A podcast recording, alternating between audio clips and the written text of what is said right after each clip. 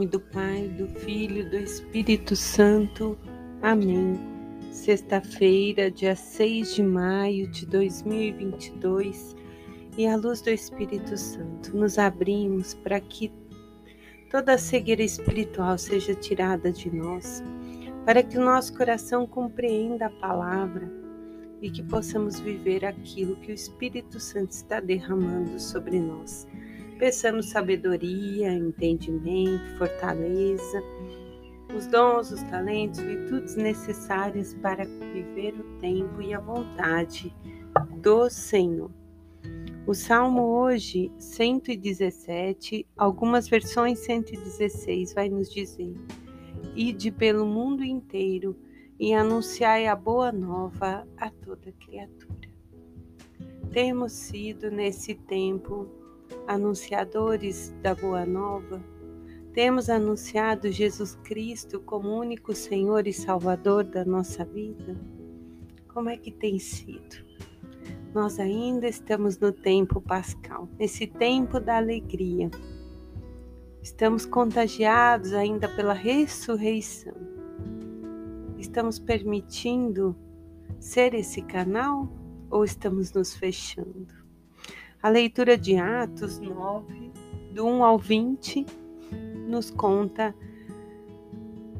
Saulo ainda perseguindo aos apóstolos, com autorização da sinagoga para prendê-los, para buscá-los fora de Jerusalém. Quer dizer, ele ainda estava com os olhos fechados à verdade da salvação. E Saulo, ao ir em busca, né, a caça, como assim diz a palavra dos apóstolos, daqueles que anunciavam, discípulos, mulheres, homens, no caminho a Damasco, ele tem a experiência com o próprio Jesus. Os que estão com ele também ouvem a voz, mas se emudecem. E Paulo, que naquele momento é Saulo ainda, né? Ele ainda usa o nome de Saulo ele perde a sua visão e diz: Que queres de mim, Senhor? Então Jesus fala com ele: Por que me persegues? Porque ao perseguir aos cristãos, ele persegue o corpo de Cristo. E ele passa três dias lá em Damasco, sem comer, sem beber, sem a visão até que o anjo fala com Ananias, instruído pelo Espírito Santo. Ele vai até Saulo, impõe-lhe as mãos e, aquele, e os olhos, a visão de Saulo volta. Saulo se alimenta e se converte. Ele faz a experiência do ressuscitado. Ele que perseguia aos cristãos, aos cristãos, desculpem, agora vai se converter e vai anunciar. Vai sofrer muito ainda por amor a Jesus Cristo. Mas a experiência que ele tem nesses três dias é tão forte que se faz necessário novas vestes, recuperar a visão da verdade, abrir os ouvidos para escutar a voz da verdade e o coração. Tanto que daqui a pouco, acho que é no capítulo 12 ou 13, ele passa a ser chamado de Paulo. Nós temos que jogar fora as nossas vestes antigas, os pesos que trazemos, as ideologias, aqueles pensamentos de que tudo tem que ter lógica. Nós estamos vivendo esse tempo do imediatismo, né? Eu ainda venho de uma geração que se consertava, né? O meu pai consertava a geladeira, consertava isso, aquilo outro. Muitos hoje já vêm na geração do descartável, né? Quando é, não funciona, vamos comprar outro, porque a tecnologia já é outra.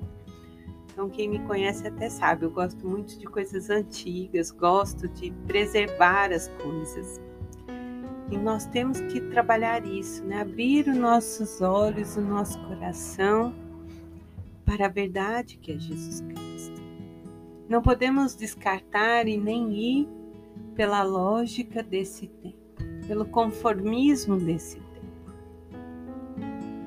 Viver a vontade de Deus exige novas vestes, exige abrir os nossos olhos verdadeiramente. A leitura de João, no capítulo 6, 52 ao 59, Jesus vai dizer aos discípulos como é que ele pode, ou melhor, os judeus vão perguntar, né? Como é que ele pode dar a sua carne? Então Jesus vai dizer: Se não comedes da minha carne e não bebedes o meu sangue, não tereis a vida. Quem se alimenta da minha carne e bebe meu sangue tem a vida eterna, e eu ressuscito no último dia. Como o Pai que vive me enviou, eu vivo por meio do Pai. Assim, aquele que de mim se alimenta viverá por meio de mim. Este é o pão que desceu do céu. Ele é o pão do céu. Quem se alimenta com esse pão viverá eternamente. Jesus falou estas palavras lá na sinagoga em Cafarnaum.